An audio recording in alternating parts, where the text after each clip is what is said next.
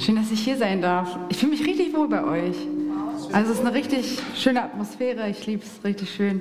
Auch dass alles so hell ist. Also richtig, ich habe so richtig viel Reinheit gespürt im Lobpreis. Ich weiß nicht warum, aber irgendwie war es so, so der reine Jesus. Ich fand es richtig schön. Genau, ich wurde heute beauftragt, das Evangelium zu verkündigen und ich freue mich so, weil ich liebe Jesus sehr und ich liebe das Evangelium von ganzem Herzen. Und vielleicht kennt ihr ein bisschen meine Evangelisationsvideos, die ich auf der Straße mache. Ich liebe einfach das Evangelium. Und ich habe jetzt eine mehr gepredigt. Das ist jetzt das erste Mal seit einem Jahr und ein bisschen länger. Und ich bin echt gespannt, was Gott heute zu sagen hat. Ich bin irgendwie noch voll so in der Mut, auf die Straße zu gehen und den Leuten da irgendwie das Evangelium zu bringen. Von daher ist jetzt irgendwie wieder mal was ganz Neues auf der Bühne zu stehen. Genau, ich fange einfach mal an. Ich stand nicht immer auf der Straße oder ich stand auch nicht immer auf der Bühne und habe von Jesus äh, erzählt, sondern das Ganze ist erst so seit zwei, drei Jahren, würde ich sagen, aber seit sechs Jahren, nee, heute, ne? Ist heute der 22.? Nee, oder? Nee, morgen. Morgen haben wir, ich und Rose, eine Freundin von mir, wir wurden getauft gemeinsam. Vor sieben Jahren äh, haben wir Jesus unser Leben gegeben und ja, heute darf ich wieder nach sieben Jahren auf der Bühne stehen. Das ist so krass, Leute, Jesus zu kennen, echt. Und ich dachte, ich fange damit an, euch so ein bisschen von meiner Story zu erzählen, weil ich die meistens in den Videos immer so ein bisschen ausblende. Ähm, ich bin muslimisch erzogen worden. Meine Mutter kommt aus dem Iran, mein Papa ist Deutscher. Und ich bin liberal-muslimisch aufgewachsen, würde ich sagen. Also wir haben jetzt nicht fünfmal am Tag gebetet, aber ich habe kein Schwein gegessen, äh, gegessen und solche Sachen. Und genau, da, ich glaube, da fing das Ganze an, so ein bisschen Liebe zu hinterfragen und nach Liebe zu suchen. Genau, und ähm, wirklich nach wahrhaftiger Liebe zu suchen. So, wo, wo bekomme ich wirklich, ja, Liebe? Und dann fing das Ganze an mit Depressionen, mit Selbstverletzungen, mit Suizidgedanken. Ähm, ich habe richtig, war, ihr müsst euch vorstellen, so meine Kindheit, ich war so ein richtig, oder ich würde eher sagen Jugend, ich würde sagen, ich war so ein richtig negativer Mensch. Also ich war wirklich richtig negativ. Ich bin raus aus dem Haus gegangen, ich war wirklich kaputt mit der Welt. Dazu kommt meine Schulzeit. Ich wurde leider zehn Jahre gemobbt, also wirklich von der ersten bis zur zehnten Klasse durchgehend. Ich weiß bis heute nicht warum. Ich war vielleicht die einzige Ausländerin in der Klasse, aber ich will es auch nicht darauf schieben. Also irgendwie war es, habe ich am Anfang schon festgestellt, ich bin ein bisschen anders und irgendwie ist mein Leben nicht einfach. Das zu Hause war schwierig und dann in der Schule. Also es war wirklich nicht so ein bisschen Mobbing, sondern es ging wirklich dahin, dass ich, äh, boah, ich wurde richtig auf dem Gang zusammengeschrien von allen Leuten in einem Chor, so, also wirklich schlimme Schimpfworte. Und ich habe also bestimmt tausend Pausen auf Klo gesessen und einfach nur geweint und gewartet, bis die Schulzeit vorbei ist. Und habe mich auch währenddessen immer weiter geritzt und dachte so, boah, dieser Schmerz, ich, ich, muss, ich muss mich irgendwie selbst verletzen für das, was ich möglicherweise falsch gemacht habe, weil ich dachte, es liegt irgendwie an mir und ich, ich habe was falsch gemacht, bin äh, schuld an der Scheidung meiner Eltern oder ja, ich bin, ich bin einfach der Fehler. Ich dachte, ich bin, ich bin einfach der Fehler, ich bin nicht gut. Das bin ich auch nicht, aber ähm, ja, es war, war, richtig, war richtig schlimm. Und ich habe ähm, ja, ich habe geguckt, okay, wie kann ich Annahme finden, auch unter meinen Mitschülern, Annahme in meinem Umfeld. Und ich wusste, wie ich das bekomme. Wir waren auf so einem Elite-Gymnasium, also es war wirklich, also es war wirklich ein sehr schwieriges Gymnasium und die Schüler waren ähm, alle, also ich würde sagen, dass 90 Prozent in der Klasse Drogen genommen haben, schon, also auch in der Schulzeit, in den Pausen haben sie Drogen genommen und Hauspartys war richtig angesagt, Jungs klären war auch richtig angesagt, also es wurde sich immer in der Schule besprochen, wer macht mit wem rum, wer hat das und das getrieben, also wirklich Katastrophe. Ähm, und ich war immer ein Mensch, der sich davon sehr abgegrenzt hat. Ich bin ja auch irgendwo muslimisch erzogen worden ähm, oder liberal muslimisch und habe mich deswegen immer so ein bisschen, ich, ich habe nie wirklich dazu gehört. Und irgendwann habe ich gesagt, okay, es reicht, ich, ich kann nicht mehr, ich kann diese Ablehnung nicht mehr tragen, dieses Mobbing. Und dann wurden ab der 10. Klasse die Klassen gemischt und dann dachte ich so, jetzt gehöre ich dazu und jetzt mache ich mit. So. Und ähm, ja, dann bin ich ganz schnell eins geworden von den Mädels, von den coolen Mädels in der Schule. Habe mich auf Jungs eingelassen, bin mit auf den Hauspartys gegangen, habe angefangen Drogen zu nehmen. Ähm, aber also keine, keine harten Drogen, Drogen zum Glück nur, was heißt zum Glück, aber jetzt nichts Hartes, was mich irgendwie geschädigt hat. Ähm, hab ja Alkohol getrunken, bin mit auf Partys gegangen, auch wenn ich das nicht mochte und ich wusste, ich mochte es nicht, ich mochte es nicht. Innerlich habe ich gesagt, ich, ich, ich weiß nicht, ich kenne jemand den Kiez, die Reeperbahn in Hamburg. Äh, da war ich schon mit 16 oder 17 mit hingegangen, habe mir irgendwelche Formulare gefälscht, dass äh, meine Eltern erlauben, dass ich da sein darf und bin einfach auf Partys gegangen auf dem Kiez.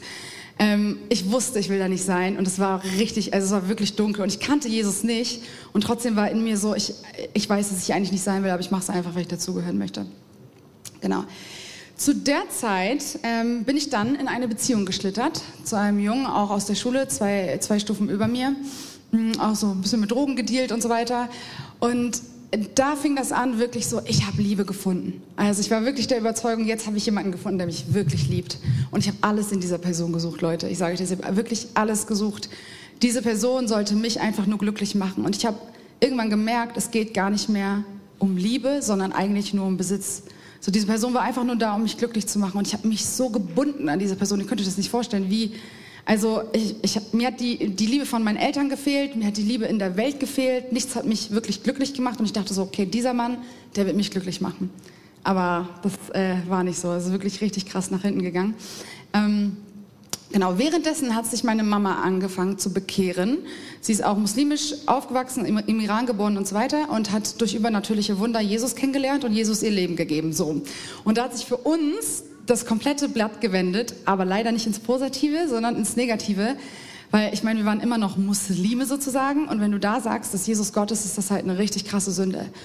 Und ähm, genau, meine Mama hat sich bekehrt und es war für mich wie das Schlimmste, was passieren konnte, weil ich ständig unter diesem Druck gelitten habe, so Jesus ist Gott und ihr müsst alle zu Jesus, sonst schmort ihr alle in der Hölle.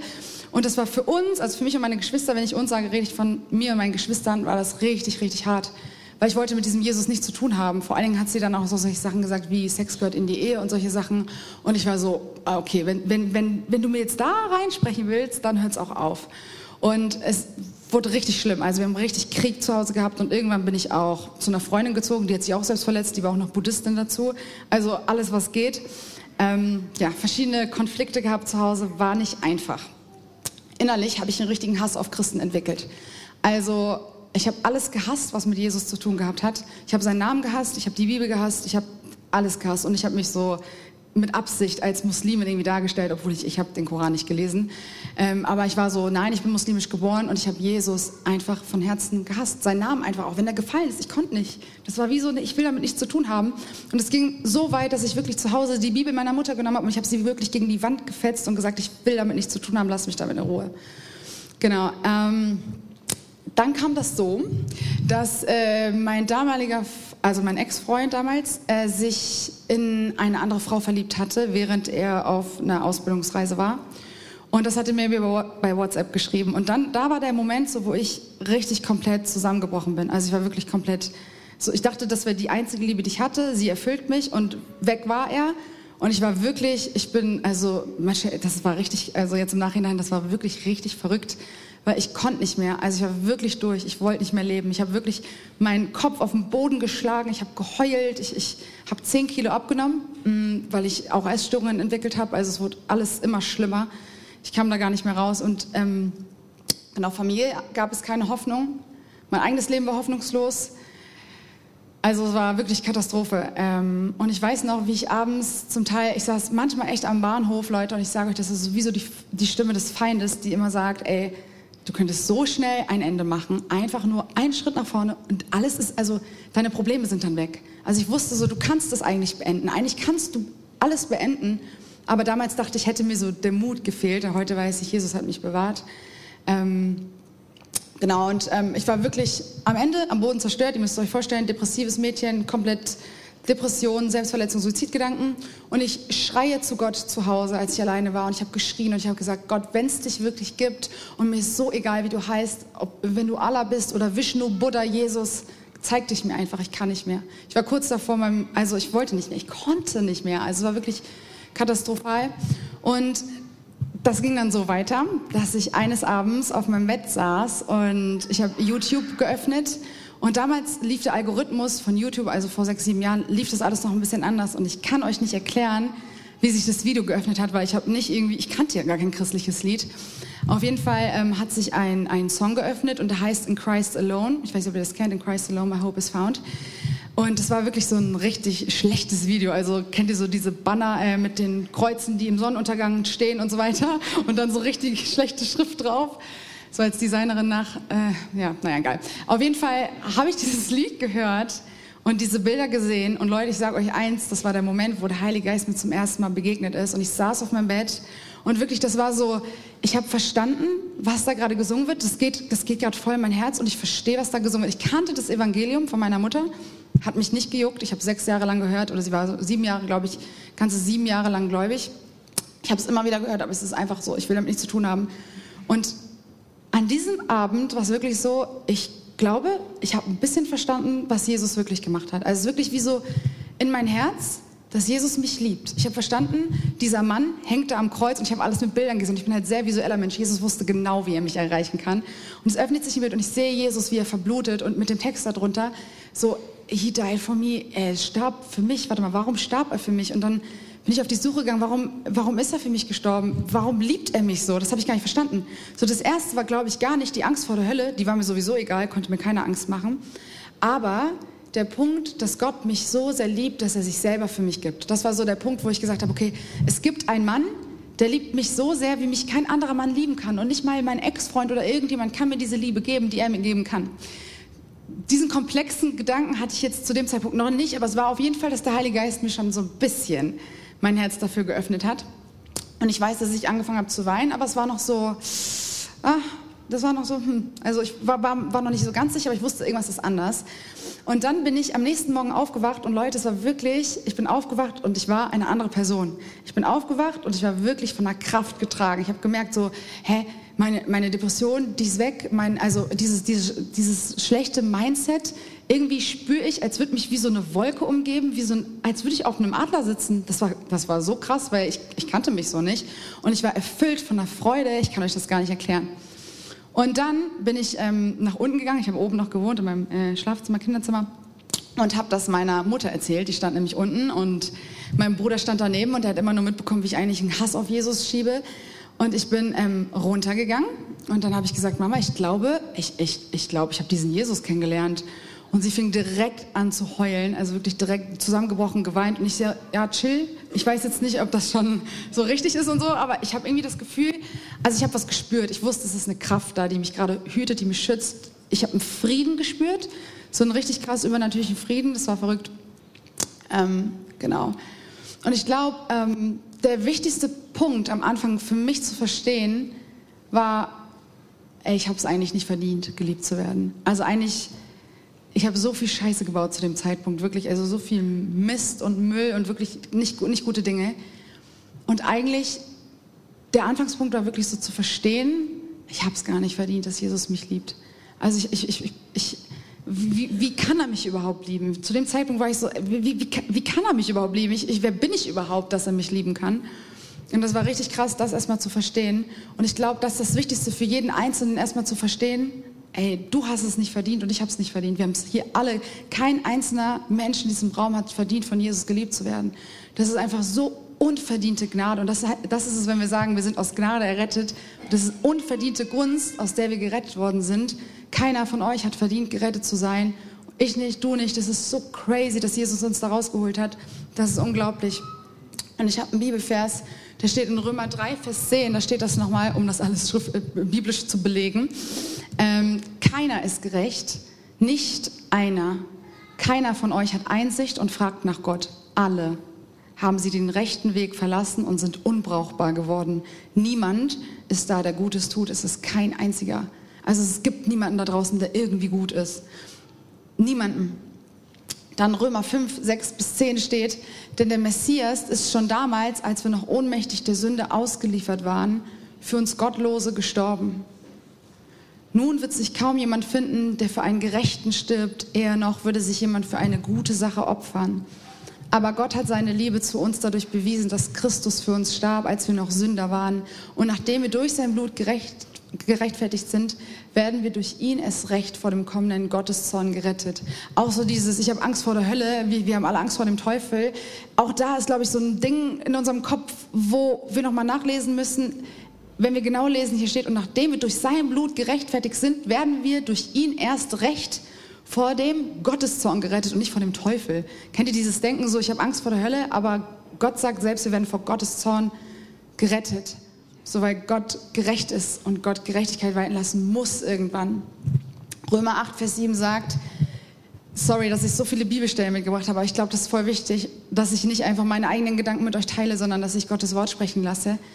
Denn der menschliche Eigenwille steht dem Willen Gottes feindlich gegenüber. Jeder Mensch steht Gott erstmals feindlich gegenüber. Wir sind keine Freunde Gottes, wir sind alle Feinde des Kreuzes, solange wir Jesus nicht unser Leben gegeben haben. Gleich kommt die Wende. Aber generell, wenn, wir, wenn du Jesus nicht kennst, und die noch nicht erlebt hast, wir sind alle Feind, und ich war ein Feind Gottes, denn er unterstellt sich dem Gesetz Gottes nicht und kann das auch nicht. Muss nämlich Gottes Geist nachher machen. Genau, also die Erkenntnis, dass wir Menschen nicht gut sind und Rettung brauchen, das ist der erste Grundstein und das auch gleichzeitig die schlechte Nachricht im Sinne der guten Nachricht, die wir nachher haben. Die schlechte Nachricht ist, du und ich, wir haben ein Problem mit Gott. Wir sind einfach, wir, wir beide haben, wir haben alle ein Problem mit Gott. Es gibt einfach eine Kluft zwischen mir und Gott, weil wir das Gesetz gebrochen habe, haben. Und ähm, wenn ich auf die Straße gehe und missioniere, dann versuche ich meistens, ohne Jesus zu erwähnen, den Menschen erstmal klarzumachen, ey, du hast ein Problem mit Gott. Und den Menschen erstmal klarzumachen, auch moralisch, du hast einfach verfehlt, weil es gibt so viele Menschen, die sagen, äh, ja, wieso, ich bin noch gut, ich, ich bin noch ein guter Mensch.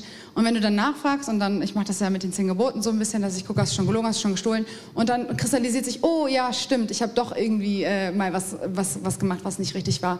Also ich persönlich, also jeder macht das ja anders, so, da, da geht es um das Thema Evangelisation, Evangelisationsmethoden und so weiter, aber ich, ich glaube, dass der erste Schritt ist, ey, du musst erkennen, du bist bedürftig, du brauchst einen Retter. Jesus ist nicht einfach nur ein Add-on, wo du sagst, okay, nice, ich bin ein cooler Mensch und Jesus, ja, yeah, wir retten die Welt, sondern nein, ich brauche Jesus, ich brauche Jesus, ich bin verloren ohne ihn. Und das ist der Punkt, wo wir erstmal kommen müssen und wo wir wirklich uns klein machen, damit er groß werden kann, genau. Ähm, ja. Ja, und auch dann, also ich glaube, erst dann macht es Sinn, an die Lösungsbotschaft anzuknüpfen. Es bringt nichts, nur einen Menschen zu sagen, Gott liebt dich. Und ich weiß, möglicherweise, Gott kann auch daraus was machen. Aber ich glaube, die Erlösungsbotschaft oder die gute Nachricht macht nur dann Sinn, wenn der Mensch weiß, es gibt eine schlechte Nachricht. Es macht, wenn mir jemand auf der Straße sagt, Buddha liebt dich oder Allah liebt dich, dann, also es, ja, das ist nett und ich sage, ja, danke, cool. Und ich habe das auch schon aufgemacht und dachte danach, hm, war es weise? Ich weiß, ich habe es Gott abgegeben, du äh, machst schon den Rest. Aber generell ist immer gut zu sagen, so, hey, es gibt eine Ausgangslage und die ist, du bist nicht gut, du brauchst Erlösung, du bist ein Sünder, aber Jesus kommt und macht dich rein, wäscht dich rein. Ja. Ähm, ja. Wir sind alle schuldig. Das ist die böse, die, die böse Nachricht, das ist die schlechte Nachricht und Gott bezahlt die Schuld in Form von seinem Sohn. Durch Jesus Christus ist der Zugang frei. Durch Jesus habe ich angefangen, Gott zu verstehen. Erst durch das Erlösungswerk am Kreuz konnte ich verstehen, wer ist Jesus, wer ist Gott, was, was hat Gott für mich gemacht. Und das konnte ich erst durch den Zugang über Jesus. Jesus ist wie die Brücke zu Gott. Du kommst nicht zu Gott ohne Jesus.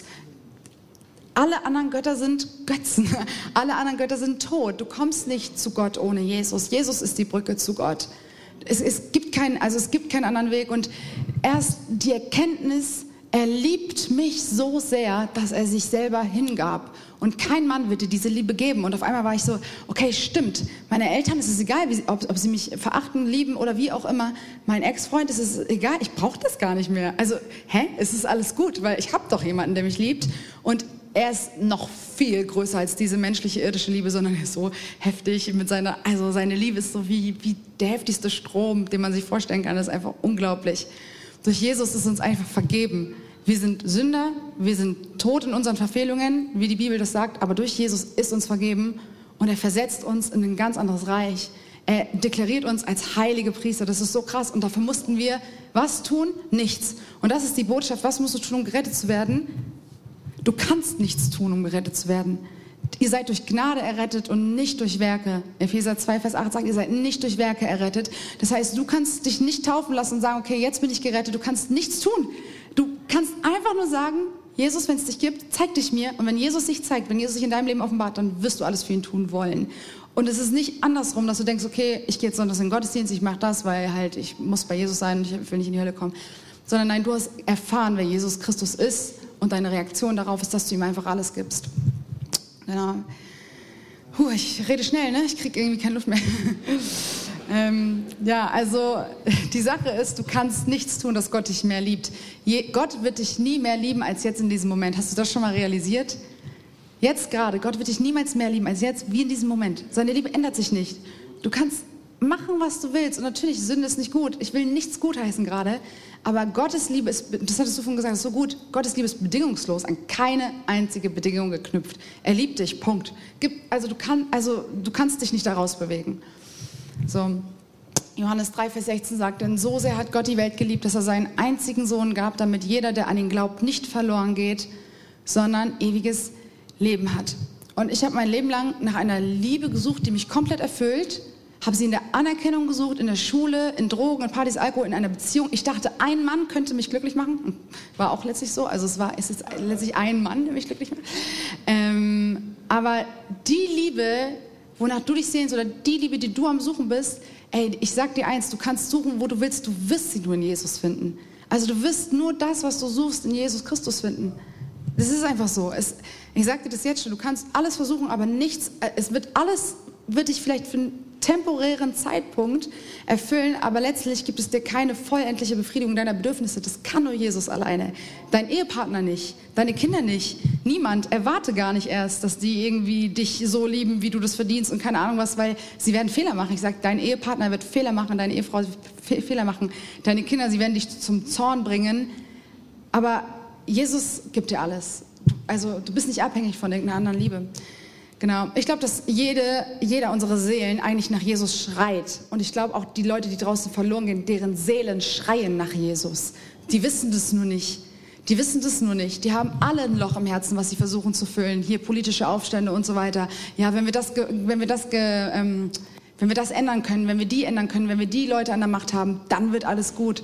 Leute, die Leute schreien da draußen auf der Straße nicht nach einem AfD-Verbot, die Leute schreien nach Jesus. So ist es eigentlich. Die Leute schreien nicht nach, das Klima soll besser werden. Eigentlich suchen die Leute wirklich Glück, wahre Hoffnung und Erfüllung und sind einfach voller Furcht da draußen. Deswegen gehen die Leute auf, auf, die Straße. Die Leute sind voller Furcht, weil was passiert mit der Politik, was passiert hier, da und da. Die Leute suchen nach Jesus und eigentlich müssen wir jetzt rausgehen und den Leuten da draußen von Jesus erzählen. Wir müssen auf jede Demo gehen und uns hinstellen und sagen, Leute, die Hoffnung, nach der ihr sucht, ist Jesus Christus. Wir müssen jetzt Licht sein. Genau. Ähm, ja, die Frage, die sich stellt, ist, glaube ich, wer ist Jesus für dich und kennst du diesen Jesus? Kennst du diesen Jesus? Und das Wichtigste ist, kennt dieser Jesus dich? Weil du kannst vielleicht behaupten, du kennst Jesus, hast von ihm gehört, hast die Bibel gelesen, aber kennt Jesus dich? Kennt er deinen Namen? Bist du bei ihm nachher, wenn es so drauf ankommt? Und das kannst du ganz einfach prüfen. Und vielleicht bist du hier und ich weiß nicht, ob ihr Christen seid, nicht Christen seid, aber wenn du meinst, du wärst Christ, dann beantworte mir folgende Frage. Bist du von deinen Sünden umgekehrt? Hast du Buße, also wirkliche Reue über dein Leben getan? Und hast du wirklich entschieden, das zu hassen, was Jesus hasst? Und das ist wirklich, ich weiß, die Message ist nicht beliebt, aber es ist wirklich der Punkt, ich weiß nicht, vielleicht sitzen hier viele Zweifler und sie fragen sich, hey, bin ich jetzt wirklich gerettet? Bin ich es nicht? Gehöre ich zu Jesus? Gehöre ich es nicht? Prüf dich, hältst du seine Gebote oder lebst du die Sünde? Wenn du rausgehst und sagst, okay, ich will ein Doppelleben, ich äh, lebe in Ehebruch mit einer anderen Frau, mit einem anderen Mann und so weiter, aber ich lebe Jesus und du sitzt gerade hier, du lebst Jesus nicht. Und du solltest dir Gedanken machen, gehöre ich zu Jesus oder nicht? Jesus sagt, wer mich liebt, Johannes 14, 21, der hält meine Gebote. Wer mich liebt, der hält meine Gebote. Das ist so schön. Und ich, und ich will jetzt nicht sagen, ey, nimm dir die Bibel, lest dir das ganze Regelwerk durch und tu alles, was er sagt. Da, da, darum geht es gar nicht. Es ist einfach, wenn Jesus dein Leben, wenn Jesus dein Leben hat oder wenn du Jesus dein Leben gegeben hast und weißt, er ist der Herr, ist der Retter, dann lebst du so, wie Jesus das will. Du machst Fehler. Natürlich, wenn hier einer sitzen würde, der sagt, ich bin voll perfekt und ich lebe heilig, falsch. Johannes, ich glaube, 1. Johannes 1, Vers 9 sagt, also keiner, äh, also es gibt jeder, der sagt, der ist ohne Sünde, der ist von der Lüge besetzt und so weiter. Also es gibt niemanden, der hier in diesem Raum sitzt und nicht sündigt. So. Aber wir sind dazu berufen, heiligen Lebensstil zu leben. So, und Gott, durch, durch Jesus Christus dieser Zugang frei zu diesem heiligen Leben. Wir können durch Jesus heilig leben, Leute. Und ich glaube, dieses Gebote halten oder dieses Ich muss das tun, was Jesus sagt, Leute, es entspringt aus einer Liebe heraus, dass der Retter uns zuerst geliebt hat. Jesus liebt dich. Jesus liebt dich, er liebt dich. Und aus dieser Liebe heraus tust du alles für ihn, weil er ist der Herr. Also nicht, weil er irgendwas von uns verlangt, sondern weil er er ist. Wir lieben ihn für sein Wesen. Er ist der, der Herr der Welt, er ist der König dieser Welt. Er ist wirklich, er, er beherrscht doch alles. Er ist souverän, er liebt dich, er gibt sich selbst für dich. Was machst du dann? Was ist deine Reaktion darauf? Also, wenn du mutwillig in Sünde lebst, und ich sage extra mutwillig, ja, dann liebst du Jesus nicht. Und die Frage ist, ist dein Glaube rettend? Prüf deine Frucht. Genau. Ähm, Jesus verurteilt Sünde, aber er segnet den, der von seiner Sünde weiß und davon umkehrt. Also ich habe heute bestimmt schon gesündigt, aber wichtig ist, dass wir umkehren. Buße zu tun heißt nicht nur so, ja, tut mir leid, ähm, sondern Buße zu tun heißt, ey, ich lebe Le leb diesen Lebensstil nicht mehr. Buße zu tun heißt, ich, okay, ich drehe Sünde, Satan und der Welt den Rücken zu. So sagt Ben das immer. Das finde ich ganz cool, wenn er Leute, Leute tauft. Ben Fitz, der sagt dann immer so, wir drehen Satan, Sünde und der Welt den Rücken zu. Und das ist so gut, dass er das immer sagt, weil ich liebe das, weil das ist wie so in meinem, in meinem Kopf, dass ich mir das richtig vorstellen kann. Ich drehe mich um und ich gehe diesen Weg nicht. Entscheide dich nicht für Sünde, entscheide dich für den Weg des Lebens. Entscheide dich für Jesus, wirklich. Verpass Jesus nicht. Jesus ist der König dieser Welt. Und er kam um uns zu retten. Aber er wird ein zweites Mal wiederkommen und Leute, es, es dauert nicht mehr lange und ich weiß, haben alle Leute gesagt. Aber, aber es ist, ey Leute, das ist so krass, was gerade was gerade einfach passiert, was geht da draußen ab. Also ich meine, weiter kann es ja nicht mehr gehen. Ne? Ihr kennt die ganze Gender-Debatte und so weiter. Irgendwann, es, es wird keine Hand und Fuß mehr geben und Jesus kommt bald, es ist irgendwann soweit. Und das ist die Frage, ist Jesus dein Retter oder ist Jesus dein Richter? Und das ist die Frage, die du dir stellen musst. Kennst du Jesus? Weil das ist die entscheidende Frage in deinem ganzen Leben ist, kennst du Jesus Christus? Hast du ihn kennengelernt? Und kennt er deinen Namen? Kennt er dich? Oder wird er sagen, geh von mir, ich kenne dich nicht? Es gibt Leute, die sagen, sie sind Christen. Sie sind keine Christen, weil sie nicht das tun, was Jesus von ihnen verlangt. Weil sie, sie, sie claimen sich als Christen. Aber sie tun nicht das, was Jesus von ihnen will. Genau. Jesus hat die Kraft, dein komplettes Leben zu verändern. Und ich sage euch, Jesus hat mein Leben so krass auf den Kopf gestellt, dass ich hier stehe und aus der Bibel vorlese, die ich aber eigentlich gegen die Wand geschlagen hatte und meinte, ich will mit diesem Jesus nichts zu tun haben. Das ist so krass. Also er verändert Leben, er hat die Macht und Kraft, Leben zu verändern, 180 Grad. Das ist unglaublich. Das ist unglaublich. Ja. Sein Name hat Kraft, dein Leben zu verändern. Und durch seinen Tod hast du die Möglichkeit, wirklich ein anderes Leben zu führen. Umkehr heißt so, du hast ein altes Leben geführt, aber durch die Gnade Gottes führst du einfach ein neues Leben. Einfach ein komplett neues Leben. Und 2. Korinther 5, Vers 17, und ich liebe den Vers, der hebt sich, also das ist so klar, ist jemand in Christus, so ist er eine neue Schöpfung. Das Alte ist vergangen, siehe, alles ist neu geworden. Also, ey Leute, wenn ihr Jesus kennenlernt, dein Leben ist nicht mehr so wie vorher. Dein Leben wird nicht mehr so wie vorher sein. Du wirst ein neues Leben führen. Das ist einfach so. Du kannst auch nicht mehr so leben wie vorher, weil du innerlich, intuitiv, du hast die Sünde. Du hast Unfrieden mit der Sünde. Du kannst sündigen, aber du wirst merken, irgendwas, und das ist der Heilige Geist, der dir zeigt, so, ey, mm, ich habe Unfrieden mit Sünde, weil Gott lebt jetzt in dir. Du bist versiegelt worden durch das Blut des Herrn. Der Heilige Geist lebt in dir und dein Körper ist ein Tempel des Heiligen Geistes. Du, du widerstrebst der Sünde, wenn der Heilige Geist in dir lebt. Genau. Jesus zu kennen heißt, Beziehung zu ihm zu leben. Und er ist einfach interessiert, den Alltag mit dir zu leben. Leute, es ist nicht einfach so Jesus und ich, sondern Jesus in dir. Du und Jesus, du und der Heilige Geist, Partnerschaft. Und die Frage ist, inwiefern partnerst du mit dem Heiligen Geist?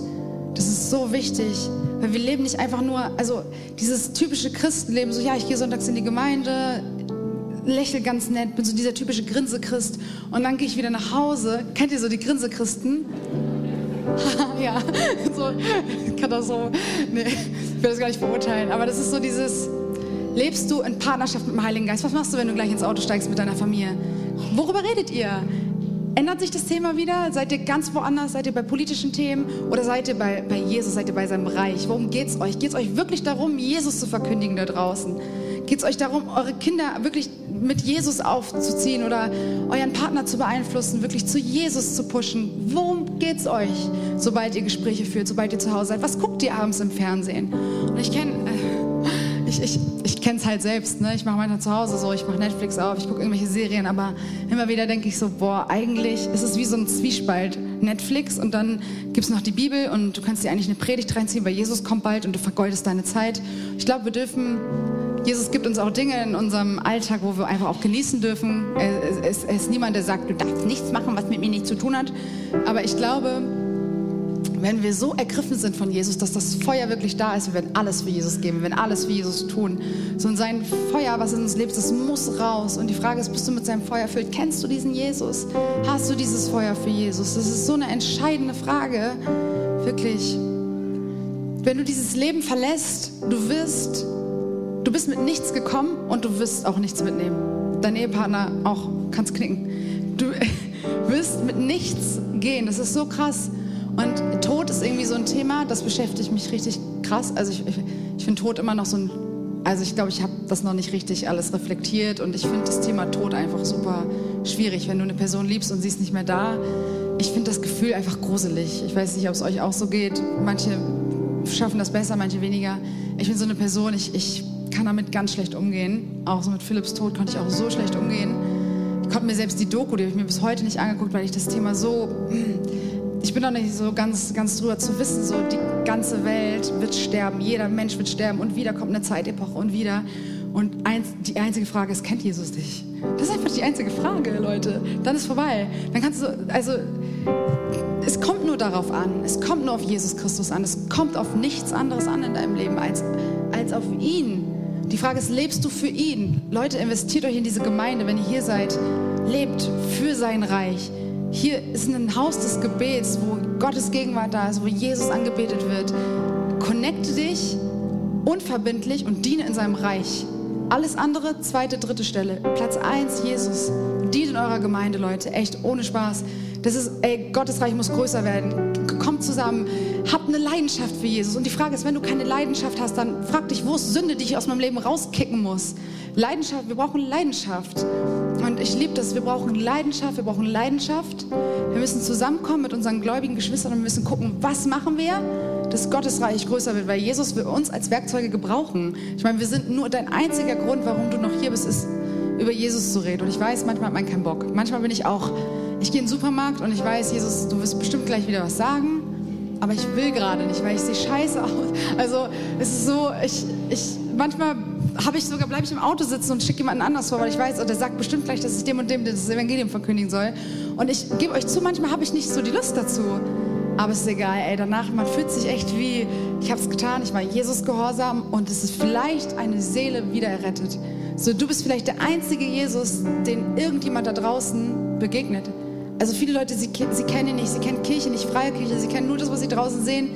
Leute, tut euch zusammen, entwickelt Leidenschaft für Jesus, lasst euch erfüllen mit dem Heiligen Geist. Wir brauchen mehr Geistestaufen, wir brauchen mehr Feuer, wir brauchen wirklich mehr Heiliger Geist, wir brauchen richtig so ein Feuer und das, das schaffen wir nur durch Sünde, durch, durch, Sünde, durch Buße, durch Buße, durch Umkehr und immer wieder durch das erneuerte Füllen mit dem Heiligen Geist, das Erneuern unserer Sinne nach Römer 2, 12, Vers 2, dieses Erneuern unserer Gedanken, unserer Sinne, dadurch, dass wir mit gläubigen Geschwistern sind, bist du mit gläubigen Geschwistern, umgibst du dich wirklich mit Leuten, die im Heiligen Geist unterwegs sind. Sucht die Gemeinschaft mit anderen Leuten. Lebt euer Leben für Jesus. Lebt euer Leben für Jesus. Er gab sein Leben, damit du leben kannst. Er gab sein Leben, damit du leben kannst. Ganz einfach. Also, that's it. Und eigentlich, es ist einfach nur die Message, gib Jesus dein Herz. Jesus kommt wieder und ich will dir keine Angst machen und es ist auch keine Angstmessage. Aber es ist die zweite Seite der Medaille, das gehört dazu. Jesus selber hat es gepredigt. Ich komme bald, ich komme bald. Jesus sagt, Jesus wird bald wiederkommen. Und die Frage ist, kennst du Jesus? Ist Jesus dein Retter oder ist Jesus dein Richter? Und er wird diese Leute da draußen richten. Und es werden nicht wenige sein. Leute, nimmt eure Verantwortung wahr. Kriegt Leidenschaft wie Jesus. Nicht, nicht aus einem Bewusstsein, so ich muss, ich muss, ich muss, sondern aus dem Bewusstsein heraus, wer er ist und was er getan hat. Er ist für dich am Kreuz geschlachtet worden. Er ist für dich am Kreuz hingerichtet worden, verblutet, zerstochen, er hat alles auf sich genommen. Jede Lüge, jeden Schmerz, jede böse Tat, jede Vergewaltigung, jeden Mord, jeden Krieg, jede Zwietracht. Alles Böse, alles Böse auf den Schultern von einem Sohn. Alles Böse auf, auf einem Mann, der das alles trägt für uns. Er ist für uns zum Fluch geworden. Und er hätte es nicht mal machen müssen. Er war oben mit dem Heiligen Geist, mit dem Vater, die hatten eine perfekte Gemeinschaft in sich. Sie brauchen uns nicht. Aber sie wollen uns und sie, und sie wollen uns gebrauchen. Also nimm das echt mit. Nimm das echt mit. Jesus will dein Leben. Gib Jesus dein Leben. Gib ihm alles, was du hast. Genau. Die Frage ist, kennst du ihn nur oder lebst du wirklich für ihn in Leidenschaft, wirklich im Feuer? Lebst du wirklich für ihn? Ist Jesus dein Alles? Und die Frage ist, was willst du antworten, wenn man dich fragt, wer ist Jesus für dich? Genau. Und ich habe heute ein paar Freunde mit, wie ihr schon gesehen habt. Ähm, auch Lorenzo, Rose, das sind die Jugendmissionare. Und ich würde Lorenzo dich bitten, ähm, weil du das schon oft gemacht hast und gut machst, ja, Menschen einfach zu ermutigen, Jesus ihr Leben zu geben. Weil Leute, er liebt euch und er ist der König dieser Welt, er ist der Retter der Welt, er wird wiederkommen, er wird diese Welt richten, aber er rettet, er rettet. und gebt wirklich Jesus euer Leben komplett. Und auch, ich meine jetzt nicht, also wenn ihr Jesus noch nicht kennt, gebt Jesus euer Leben, aber auch wenn ihr Jesus kennt, gebt ihm neu euer Leben. Gott will neue Leidenschaft entfachen, neue Leidenschaft. Gott will neue Leidenschaft entfachen. Lasst euch füllen mit dem Heiligen Geist. Jesus will, will Jünger, die brennen für ihn und rausgehen, sein Reich verkündigen, weil das ist das, worauf es ankommt. Lorenzo, magst du beten? Let's go, let's go. Lass uns Jasmin kurz nochmal einen Dankeschön Applaus geben einfach. Let's go. Come on.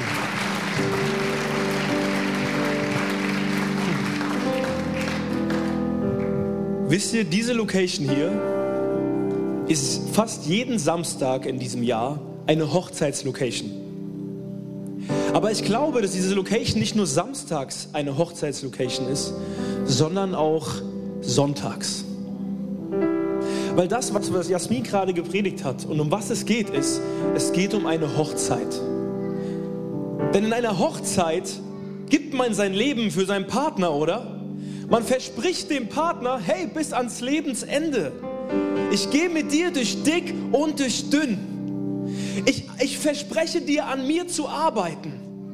Ich verspreche dir, nicht nur um dich um mich zu kümmern, sondern was dir wichtig ist, das soll mir wichtig sein. Und genau diese Entscheidung, diese Entscheidung fragt dich Gott. Hey, möchtest du mit mir gehen? Möchtest du mich heiraten? Möchtest du dass dir mein Wille wichtig ist? Möchtest du dein Leben für mich hingeben? Weil ich habe dir mein Leben am Kreuz schon längst hingegeben. Ich stehe schon am Altar. Ich stehe schon hier oben. Ja, da steht sie schon. Seht ihr sie? Ja, schön, dass du da bist. Du bist so ein Segen für uns. Und er steht schon da und wartet eigentlich nur noch auf dich. Er, ja, er hat sein Leben schon hingelegt, schon hingeschmissen. Für dich. So super gemacht. Gib dir nochmal einen fetten Applaus.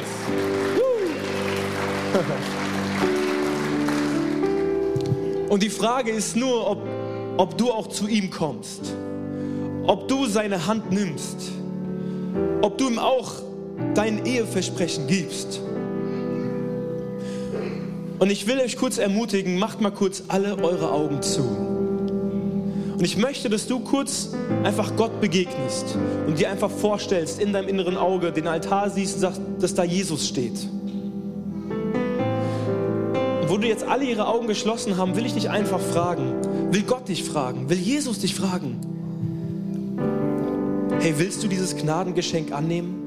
dass ich am Kreuz gestorben bin für deine Sünde, für deine Schuld, dass ich gestorben bin am Kreuz für deine Verletzung, dass ich dir Heilung schenken will. Hey, und wenn du das jetzt willst, wenn du erkannt hast, dass du Sünder bist, wenn du erkannt hast, dass du ohne ihn verloren bist, da will ich dich jetzt fragen. Da will ich Jesus fragen, willst du meine Hand nehmen? Willst du an mich glauben? willst du mein, dein Leben mir hingeben? Und wenn du das willst, wo jetzt alle ihre Augen geschlossen haben, ein ganz privater Moment mit dir und Jesus ist, will ich dich fragen, willst du Gott dein Leben geben? Und wenn du das willst, dann streck ihm deine Hand hin. Dann heb doch jetzt deine linke oder deinen rechten Arm einfach hoch zu ihm hin. Einfach hoch zu ihm hin, sag, ja Jesus, ich nimm deine Hand. Ich nimm deine Hand an so gut, so gut. Halleluja. Ihr könnt eure Hände wieder runternehmen. Und lasst uns gemeinsam beten. Lasst uns gemeinsam das annehmen. Ich würde kurz vorbeten. Ich sage Jesus und ihr sagt? Okay, wir üben das nochmal. Ich sage Jesus und ihr sagt? Sehr gut. Jetzt beten wir gemeinsam als Kirche. Jesus, ich danke dir, dass du am Kreuz für mich gestorben bist dass du lebst, heute noch. Und ich bitte dich um Vergebung für meine Schuld. Ich habe verfehlt, aber du nicht. Und ich nehme jetzt deine Vergebung an. Danke, dass du mir vergibst. Und ich lege dir auch meine Verletzung hin. Heile du mein Herz. Mach mich neu. Und schenk mir eine Freude eine Leidenschaft und dein Willen immer mehr umzusetzen.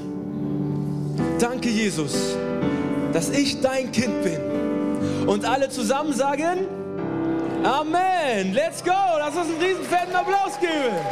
Woo. Danke, Jesus.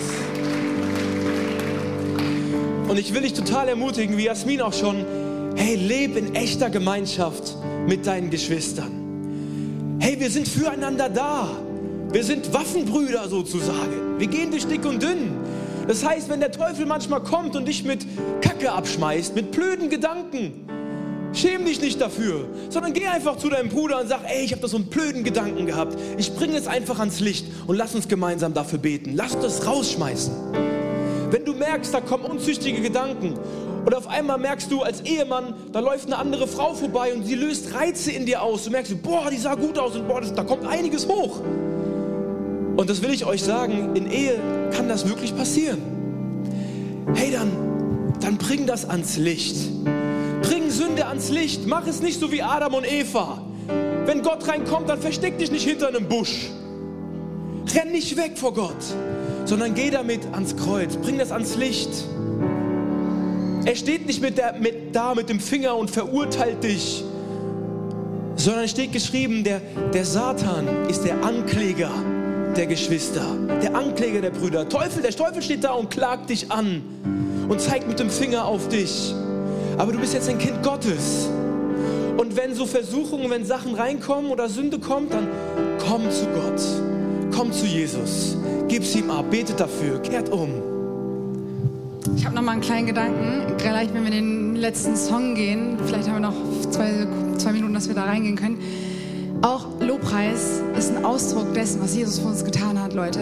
Und Lobpreis ist nicht einfach so, wir singen jetzt gleich mal so ein Lied und wir singen alle schön mit, sondern Jesus ist mit seiner Gegenwart hier, der Heilige Geist kommt und lass uns e- echt, also guck dich nach rechts, nach links, was könnte der andere denken, wenn ich meine Arme hebe, was könnte er denken, wenn ich vielleicht jetzt anfange zu weinen, auf die Knie zu fallen. Lass uns echt einen Raum schaffen, wo es sowas nicht gibt, wo einer auf den anderen guckt und den verurteilt für das, was er tut. Wir sind in Deutschland, ich weiß, aber diese Kultur kann man auch zu einem gewissen Punkt so, dieses Deutsche, so dieses, wir halten uns an Regeln und wir sind bloß so sehr fokussiert und bloß nicht irgendwas Komisches machen, was aus der Reihe tanzt. Lasst uns das brechen. Das hat hier keinen Platz, weil wir sind Gottes Gemeinde und Gott will unsere ganze Hingabe mit Hand, Fuß, alles, was wir haben.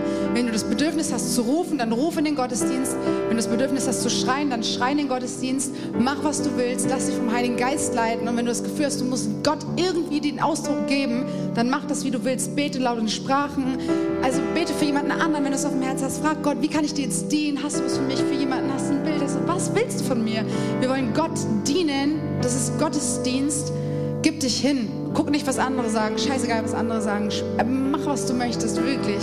Gib einfach Jesus dein Herz und tu das im Ausdruck, wirklich als Ausdruck auch im Lobpreis, weil das ist wirklich Lobpreis, dass wir uns darbringen als seine Opfer sozusagen und ihm alles geben. Und es ist egal, wie das aussieht, wie, wie wir gucken, achte nicht auf andere, fühl dich frei, mach was du willst. Und wenn du als Einziger rumspringst, auch egal. Mach was du wirklich, also fühl dich einfach frei. Jesus ist hier, Jesus ist wichtig. Das ist egal, was Menschen von uns denken, sondern allein, was Gott von uns denkt. Und wir sind hier in einem intimen Kreis von gläubigen Geschwistern. Deswegen, hey, fühl dich frei zu machen, was du willst. Einfach Freiheit in Jesus, Leidenschaft, Freimütigkeit, Freiheit in Jesus. Lass uns das wirklich, ja, machen. Ja. Ich, ich hätte noch was, ich hätte noch eine Sache. Eine Sache hatte ich noch, bevor wir in den Lobpreis gehen und voll hin, hingeben. Ganz am Anfang, als wir zusammen gebetet haben als, als Team hier, habe ich noch ein Bild bekommen. Und ich glaube, das ist für uns, für uns alle. Ich habe einen, einen Fliegenpilz gesehen. Kennt jemand einen Fliegenpilz? Kennt ihr? Äh, ist der gesund oder was ist der Fliegenpilz? Der ist giftig, danke dir. Aber der sieht gut aus, oder? Der sieht richtig gut aus, oder? Und ich habe gesehen, dass ich glaube, des Öfteren haben wir Fliegenpilze in unserem Leben. Hey, die sehen gut aus und die wachsen empor. Und die bringen empor und wachsen empor und sind da und sehen gut aus, aber eigentlich sind sie giftig. Und ich glaube, heute ist auch ein Tag, wo Gott dir deine Fliegenpilze zeigen möchte, wo in deinem Leben Fliegenpilze sind, die gewachsen sind, wo du gedacht hast, hey, die sind voll schön, die geben mir was, die sind der Hammer aber eigentlich sind sie giftig. Und ich habe im nächsten Moment gesehen, wie Gott reinkam, Jesus reinkam mit so einer Sichel und die abgeschnitten hat. Diese Fliegepilze abgeschnitten hat. Und das ist auch eine Frage, die er dich heute fragt. Willst du mir heute deine Fliegenpilze geben? Die eigentlich voll schön sind, wo du eigentlich denkst, hey, die geben mir Leben, die sind der Hammer, die sind toll, aber eigentlich sind sie giftig. Eigentlich giftig für dich und dein Leben und für deine Leute um dich herum. Deswegen mach noch mal ganz kurz deine Augen zu. Frag Gott ganz ehrlich, Gott, was sind Dinge in meinem Leben, die wie so Fliegenpilze sind, die zwar schön sind, die gut aussehen, aber die eigentlich giftig sind, die dir nicht wohlgefällig sind.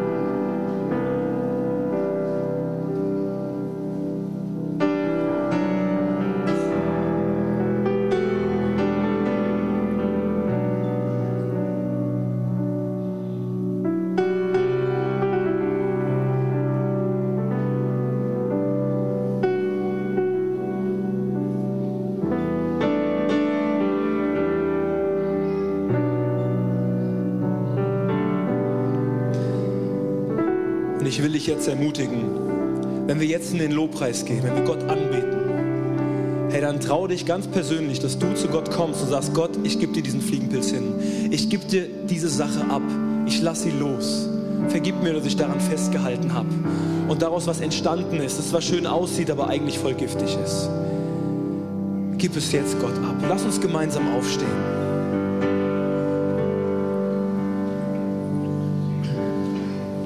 Lass uns gemeinsam anbeten und lass uns Gott uns voll hinlegen, uns voll hingeben, auch diese Fliegenpilze abgeben und ihn groß machen.